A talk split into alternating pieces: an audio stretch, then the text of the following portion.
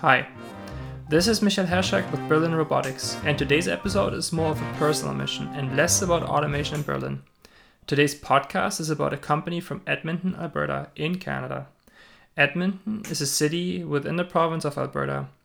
You may have heard about it if you are in oil and gas or machine learning. For instance, Rich Sutton, one of the founding fathers of reinforcement learning, calls Edmonton his home. He's a distinguished research scientist at DeepMind and a professor of computing science at the University of Alberta. Rich Sutton inspires companies, scientists, developers, and students from all around the globe to follow in his footsteps. One of those companies is StreamML, and I'm in touch with the founder John Murphy since 2012, and I've seen what he's accomplished since then. John Murphy, who's a serial entrepreneur, wants to help combat CT19 with StreamML. I agreed to this be special for one reason.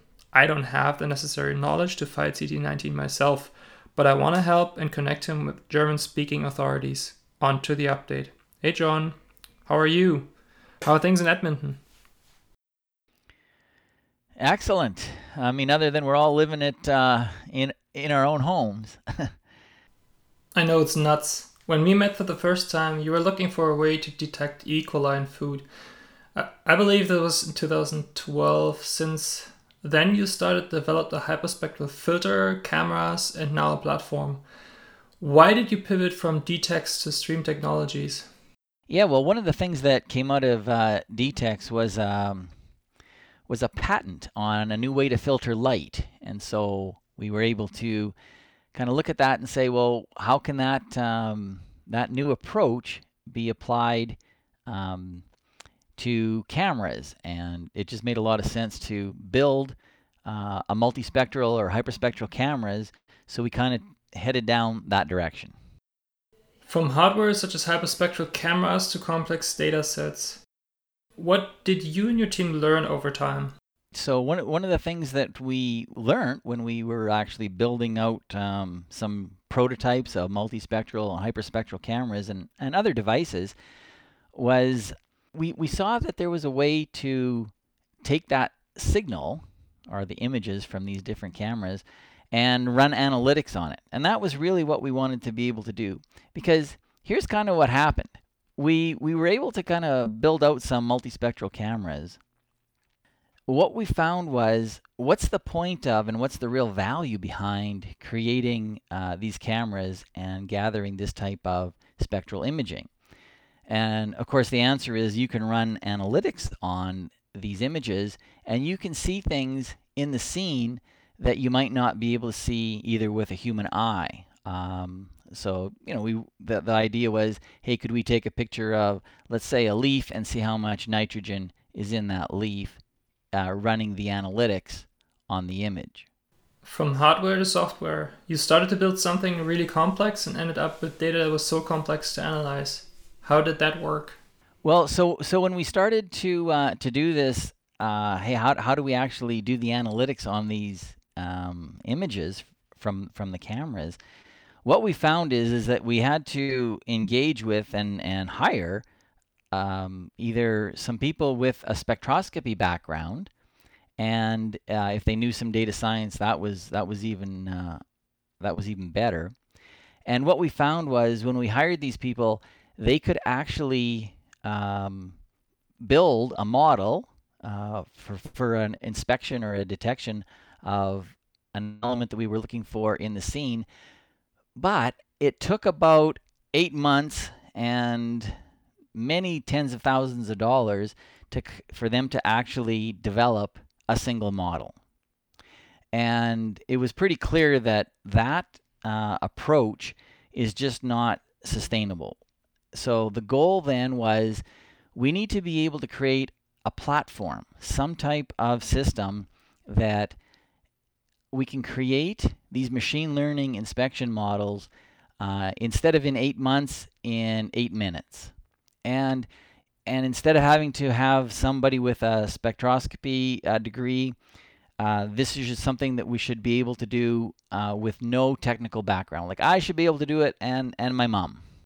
Yeah, I think that would be great.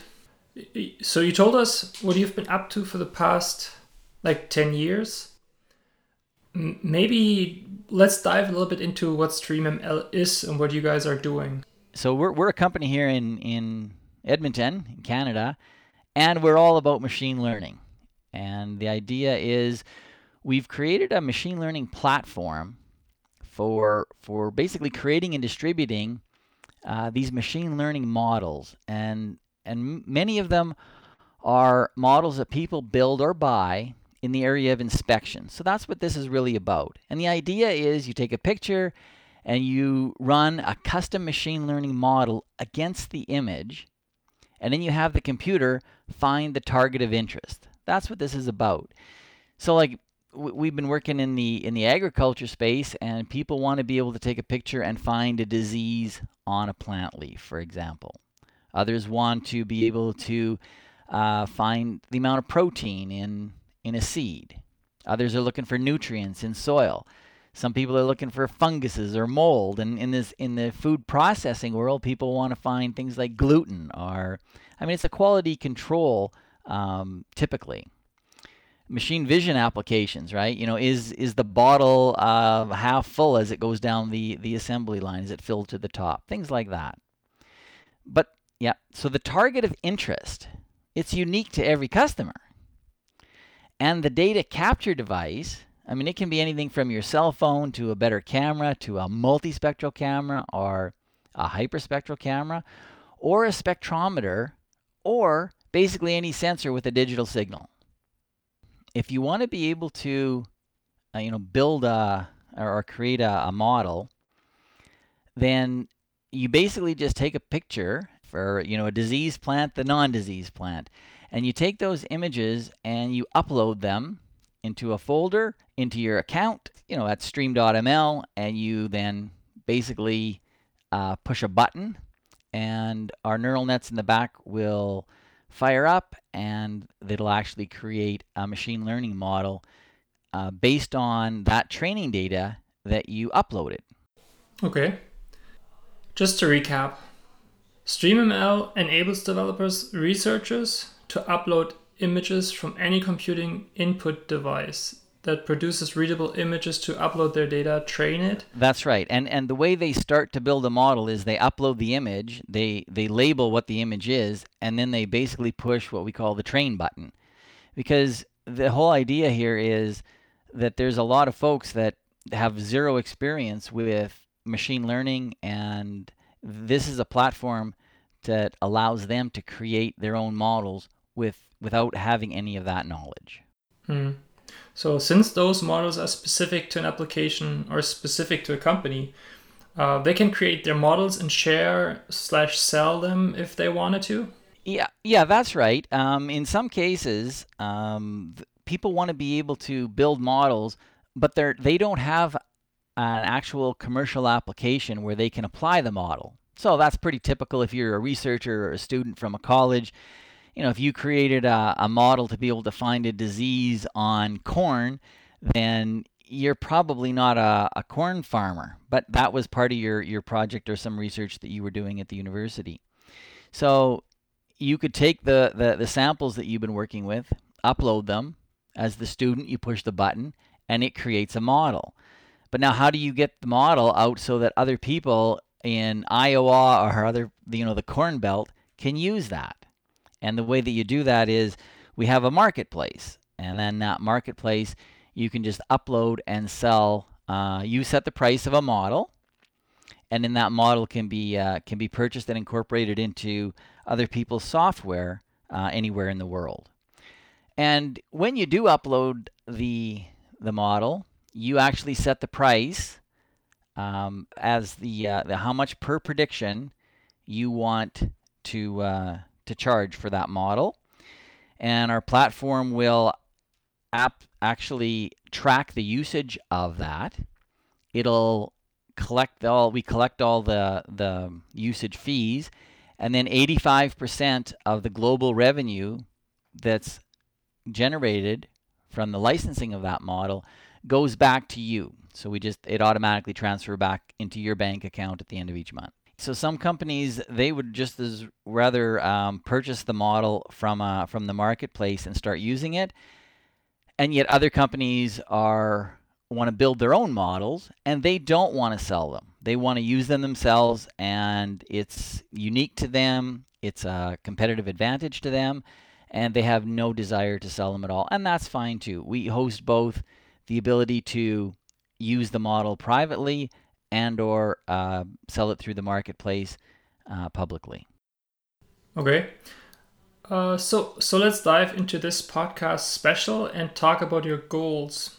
You want to help detect uh, COVID nineteen.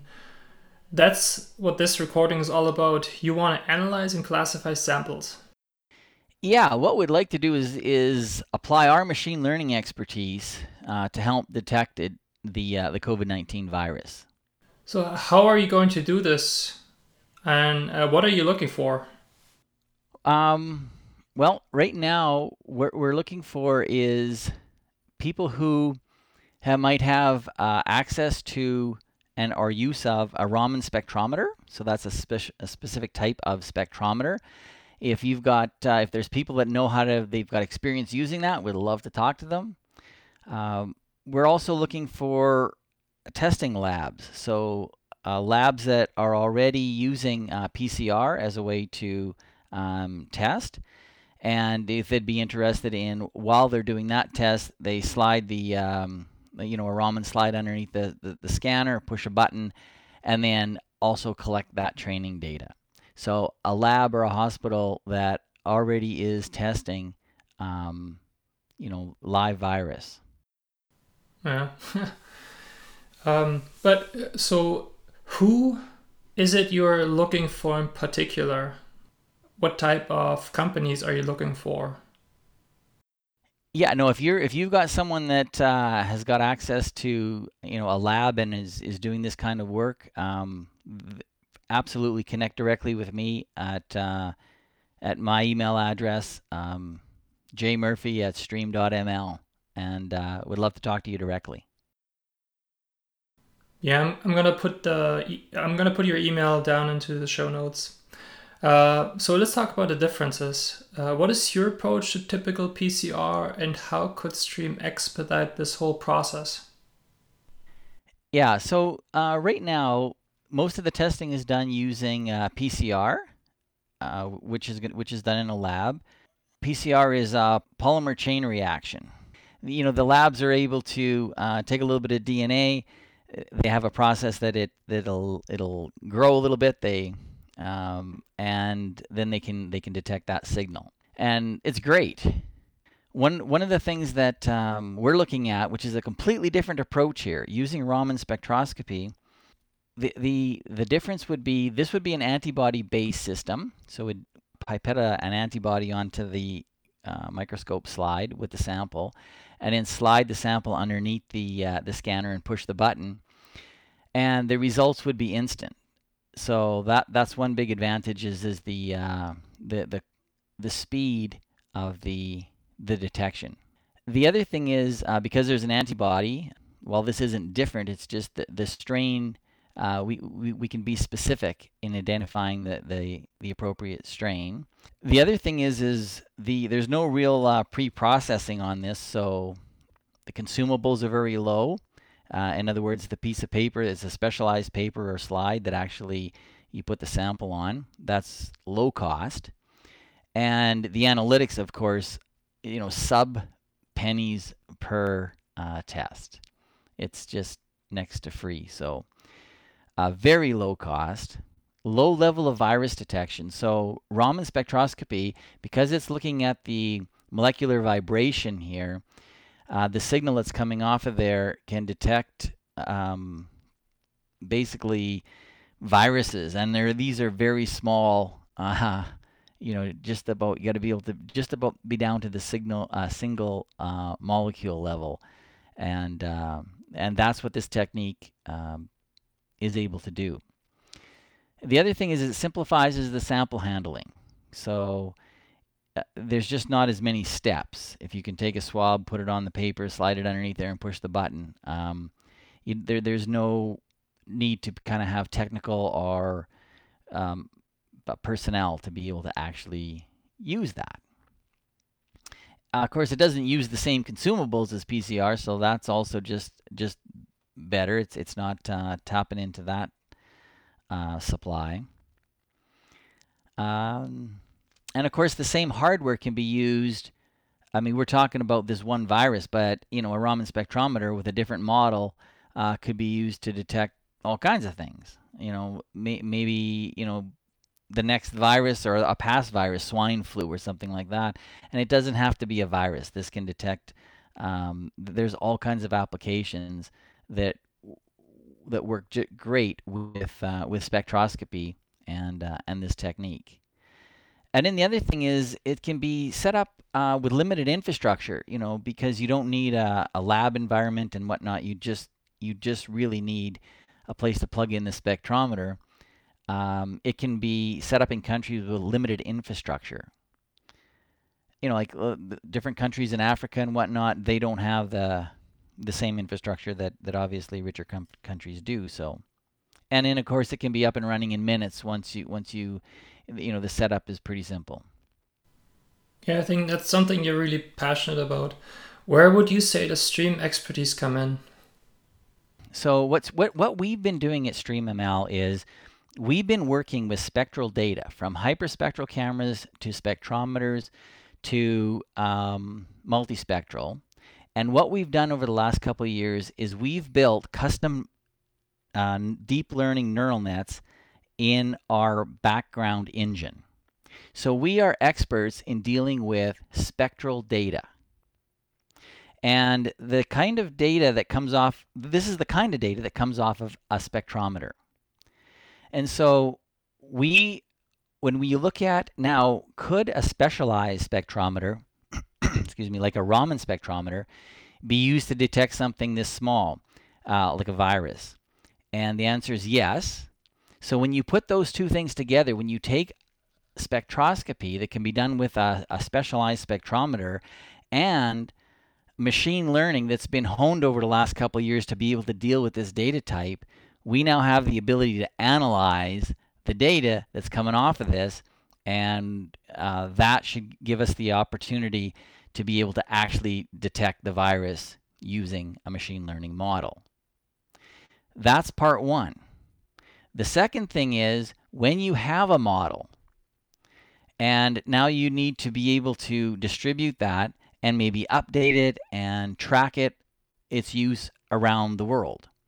We have a platform that, as these different Raman spectrometers were made available to hospitals around the world, any test done on that spectrometer, we would know um, where it was done, what the results were, and so we would ha- we'd be able to track that information, and then actually have a better idea what's happening globally. The other thing is if there's you know the ability to uh, to update um, that model, we have the system to be able to do that. And this distribution system all happens. Sure, it happens through our platform, but you know th- that also we wrap it with um, a, a layer of security so that th- these files are secure and you know just kind of properly managed and distrib- as they're distributed globally. Yeah. In a perfect world, um, what would be the perfect outcome for this podcast or the perfect outcome for you? Yes. So, what we want to be able to do is we want training data from spectrometers, and the training data will be a bunch of scans from patients who are have the um, COVID 19 virus and a bunch of scans from people that do not. And that, those scans we want uploaded into the Stream.ml platform. And then we'll use both our AutoML builder and our own data science team. And we'll actually build a model so that from that day forward, once that model is built, the, the detection will just happen instantly. In other words, you put a slide underneath the scanner, you push the button, and your results will be made available instantly because that model will have run in you know under a second. And what do you want like your person in question to do? No, so yeah, so the way it would really work is if we were able to talk to a lab uh, in Germany, w- one of the first things that we would say is, "Are you working with uh, a live virus?" And if they are, then they're already doing PCR. And the, you know the question would be is if we sent you a Raman spectrometer, could you set that up, you know, besides your your PCR testing, and then while you took the swab and and uh, you know did the PCR process, also um, do a, a, a test using the uh, the Raman spectrometer, and then that data set um, would be able to be shared with us so that we can build the model. So one process would be to facilitate the logistics for lab to receive a Raman spectroscope in order to record the necessary data. That's correct. Yeah, that that's one. Uh, that would be one process. You know, the other thing is there's there's labs that have their own Raman spectrometer. Um, in which case, and there's also labs that are working with all kinds of other um, pathogens or targets that is not COVID 19. And so I'm just saying, we, would also, you know, be very interested in in talking to some of those people because right now, one of the processes that's going on is people are building antibodies that would be uh, part of this test, but those antibodies don't really exist just yet. They're working on it. In the meantime, we'd also be very interested in working with labs that actually want to do scans and perhaps on uh, like a non um, pathogenic virus, a benign, something that's benign, and also something that already has antibodies. We could test this whole thing. We could build uh, a model around you know, just uh, like a test model.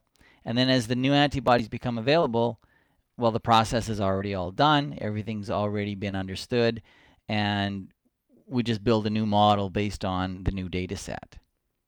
So, so there's kind of like a test process we could go through if there was some interest. Anybody today can take a scan from a spectrometer and they can upload it to the uh, to stream.ml and start to build their own uh, machine learning model.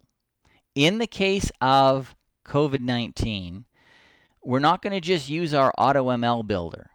Well, that's pretty good. We can get better if we hypertune the neural nets from the back end. And so our team will go in kind of under the hood and make other um, hypertuning adjustments to be able to you know make that the model uh, even better.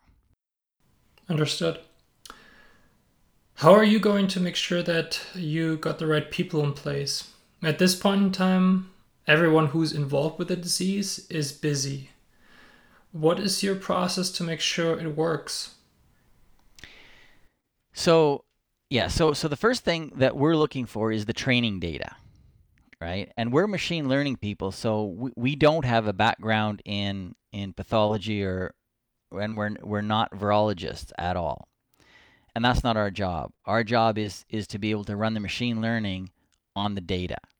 So we're working with Biomark and other folks who are experts on the chemistry side of this. And they're building the antibodies. So we have a, a, a whole team here. Our job is just the machine learning. So we're only really talking about one aspect of this, which is how do we um, get relationships with labs that are already doing testing so that we could then you know provide them with a Raman spectrometer and they could do a parallel test with PCR. And you're right. Like like one of the challenges is uh, these folks are busy. This is not really their priority. Um, they're they're full out just trying to keep up with their own testing. And the last thing they might need is another process that, uh, and even if it's quick, uh, it still takes some time. So, you know, this is one of the challenges that we're all kind of working through is how do we prioritize? Uh, because if we could get a test like this, um, this could be very valuable, uh, n- not just in the short term, um, but remember, we've got life in this world after COVID. And, you know, I can see things where people may want to they might have to be um, scanned to do travel in a different way than they, they have been. Or if they're, you know, obviously that we're going to be having whole different procedures on what happens when there's a, a possible hotspot happening somewhere in the world with some other issue. There's going to be different procedures. And so when there's technology like this, um, you know, we, we can now's the time to to be able to put a little bit of effort into being able to, to actually um, you know build these things out and make them available. And other than logistics, you also seek to contact uh, to get to contact with companies who build Raman spectrometers. Yeah, that's right. So there's there's people that uh, are using uh, Raman uh, spectrometers all the time, and uh, and and they have expertise in that. So we'd also like to to talk to them. Um, that that could be very useful. The more the more we understand together, the better and the quicker we can uh, we can just make sure that we're not making any mistakes and that we're we're le- leveraging the expertise of others. So if there's an opportunity to talk to someone who's been working for years with Raman spectroscopy, we'd certainly like to do that. Yeah, I mean, the whole idea is we have an opportunity to leverage our expertise with other um, experts in on the on the antibody and the the biology side of this, and it's a new approach. So we want to talk to people who have got experience with any aspect of this process. So that means manufacturers of Raman spectrometers, people who have been using uh, Raman spectrometers for and have expertise in that in that area. Both of those would be great. Labs that have got um, actual PCR happening and could you know participate in a in a parallel um, data gathering process, that would be fantastic. Okay, uh, so I hope some people who hear this can connect to you or to other companies in this space. Uh, I really thank you for sharing your message, and I hope uh, this is this will have a good outcome. Well, thanks for the opportunity to uh, to kind of share the message, and we'll we'll see where we go from here. All right, bye.